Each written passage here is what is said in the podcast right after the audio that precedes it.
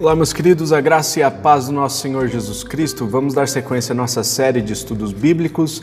Chegamos ao capítulo 7 do livro do profeta Zacarias. Vamos ver o que diz a palavra do Senhor aqui nesse texto profético e tão profundo para os nossos dias. Traz aqui ensinamentos preciosos para a gente. Vamos ver o que diz a palavra do Senhor.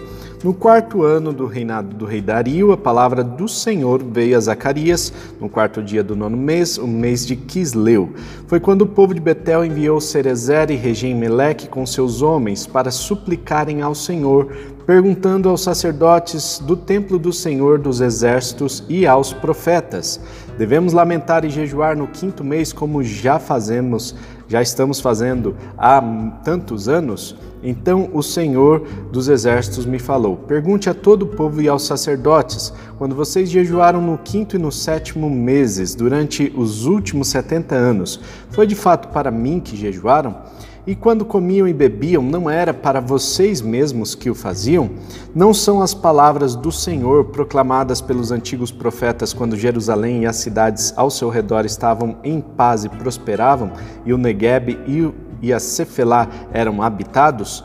E a palavra do Senhor veio novamente a Zacarias. Assim diz o Senhor dos Exércitos: administrem a verdadeira justiça, mostrem misericórdia e compaixão uns para com os outros. Não oprimam a viúva e o órfão, nem o estrangeiro e o necessitado, nem tramem maldades uns para com os outros. Mas eles se recusaram a dar atenção teimosamente viraram as costas e taparam os ouvidos, endureceram o coração e não ouviram a lei e as palavras que o Senhor dos Exércitos tinha falado pelo seu Espírito, por meio dos antigos profetas. Por isso, o Senhor dos Exércitos irou-se muito. Quando eu os chamei, não me deram ouvidos. Por isso, quando eles me chamarem, também não os ouvirei, diz o Senhor dos Exércitos. Eu os espalharei com um vendaval entre as nações que eles nem conhecem. A terra que deixaram para trás ficou tão destruída que ninguém podia atravessá-la. Foi assim que transformaram a terra aprazível em ruínas.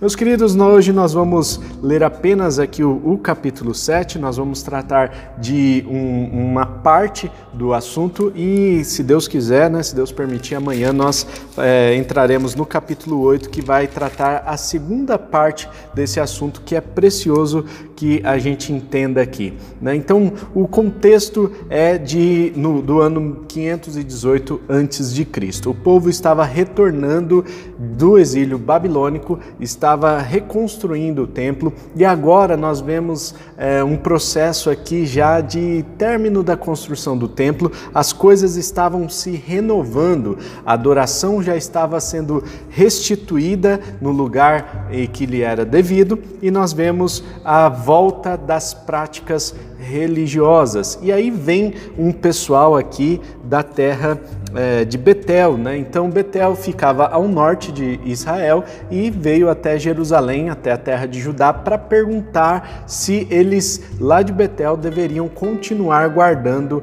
uh, os jejuns.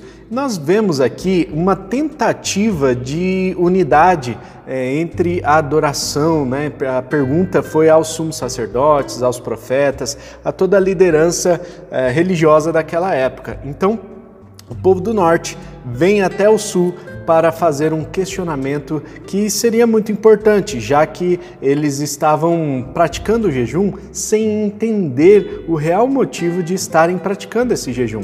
É certo que ah, os judeus tinham essa prática do jejum, alguns jejuavam às quartas e às sextas-feiras sempre, outros tinham alguns meses festivos né, em que eles praticavam eh, esse jejum e eles não, não entendiam muito bem qual era o motivo, mas eh, eles apenas praticavam. E aqui nós vemos uma prática apenas religiosa, né? então eles estavam seguindo uma tradição, eh, já que os, os antigos ensinaram eh, dessa forma e agora o, esses estavam praticando assim. Né? Conta a, a história né, que uma vez uma, eh, uma mãe estava ensinando a, a sua, a sua filhinha ali a, a fazer um, um, peixe assado né?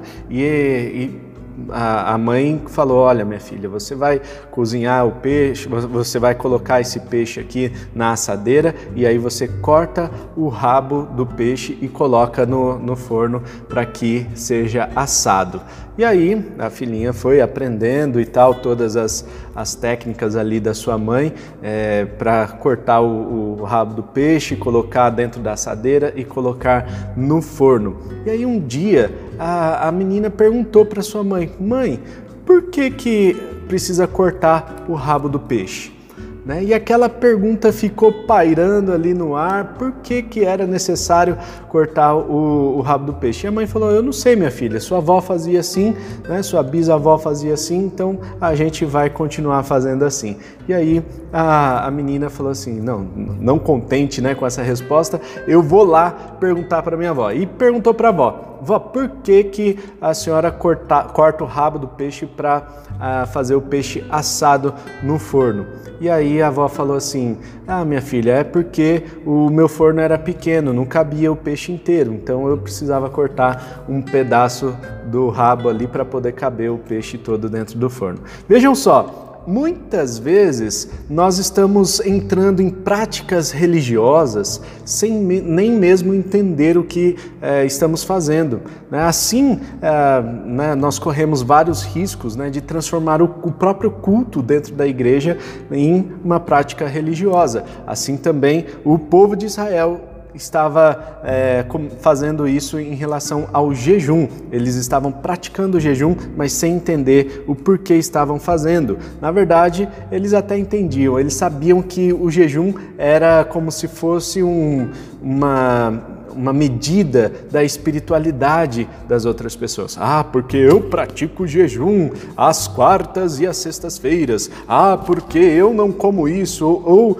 não como aquilo. E aí a pessoa era tida como mais espiritual por ter esse tipo de prática. No entanto, nós vemos que Deus condena esse tipo de atitude, esse orgulho espiritual. Deus vem para acabar com tudo isso, né? E, e nós percebemos que ah, essas regras, né, para medir a, a, espiritualidade, na verdade, não são regras vindas da parte de Deus. Deus não mede a espiritualidade de alguém pela, eh, pela sua prática de jejum eh, apenas ritualística, né? Então, eh, essa tradição que foi semeada no meio da igreja, no meio da prática religiosa, é o grande perigo da religião, é, da falsa religião, na verdade, né? até porque Jesus também jejuava. Jesus era a favor do jejum e falava sobre a questão do jejum. Nós vemos a Bíblia é, falando várias vezes sobre a questão do jejum, no entanto,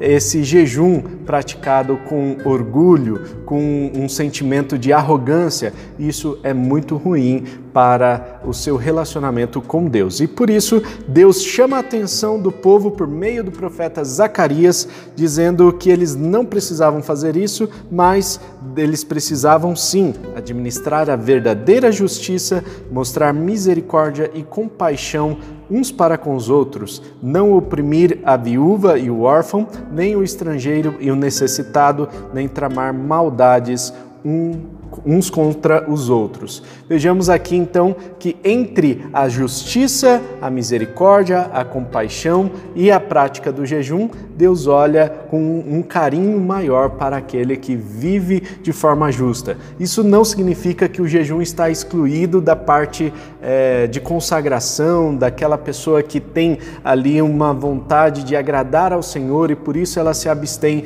do alimento temporariamente. Isso não exclui uma coisa da outra. No entanto, Deus olha com um carinho especial para aquele que pratica justiça, para aquele que pratica misericórdia, compaixão, não oprime a viúva, nem o órfão, nem o estrangeiro, nem o necessitado e nem trama maldades para com os outros. Vejamos aqui que é mais importante você ter uma vida de justiça do que uma prática de jejum inócua, sem, é, sem sentido, né? é um, um, jejum ritualístico e refletido, né? um jejum é, meritório, né? porque a pessoa acha que fazendo o jejum vai conquistar aí o favor de Deus e acha também, acredita, né? que fazendo o jejum, então Deus vai obedecer aquilo que a pessoa está pedindo, né? Deus é o gênio da lâmpada que vai ali servir a pessoa em tudo que ela está pedindo.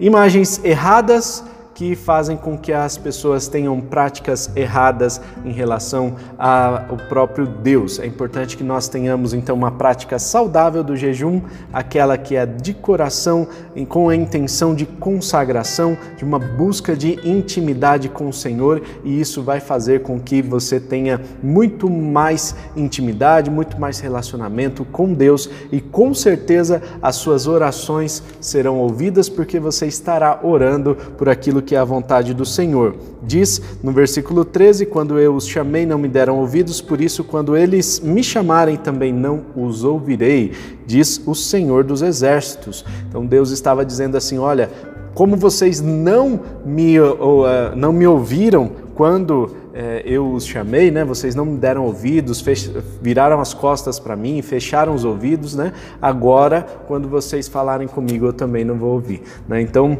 é importante que seja um relacionamento de mão dupla, né? uma via de mão dupla que, é, ao mesmo tempo que você presta culto ao Senhor, você está dando uh, ouvidos àquilo que Deus está falando, você coloca em prática na sua vida quando você clamar ao Senhor você com certeza será ouvido. É isso que a palavra do Senhor está nos dizendo aqui por meio do capítulo 7 do livro de Zacarias. E portanto, eu e você somos chamados a ter esse relacionamento de intimidade com o Senhor, sem a prática do tradicionalismo vazio, mas vivendo realmente um, de coração simples, puro, mãos limpas, estando diante do Senhor com uma vida consagrada, praticando a justiça, praticando a compaixão e a misericórdia, e com certeza você será muito ouvido no dia de hoje. Fique atento que amanhã nós daremos continuidade ao estudo bíblico, entrando no capítulo 8 do livro do profeta Zacarias. Um forte abraço, até amanhã, tamo junto e tchau!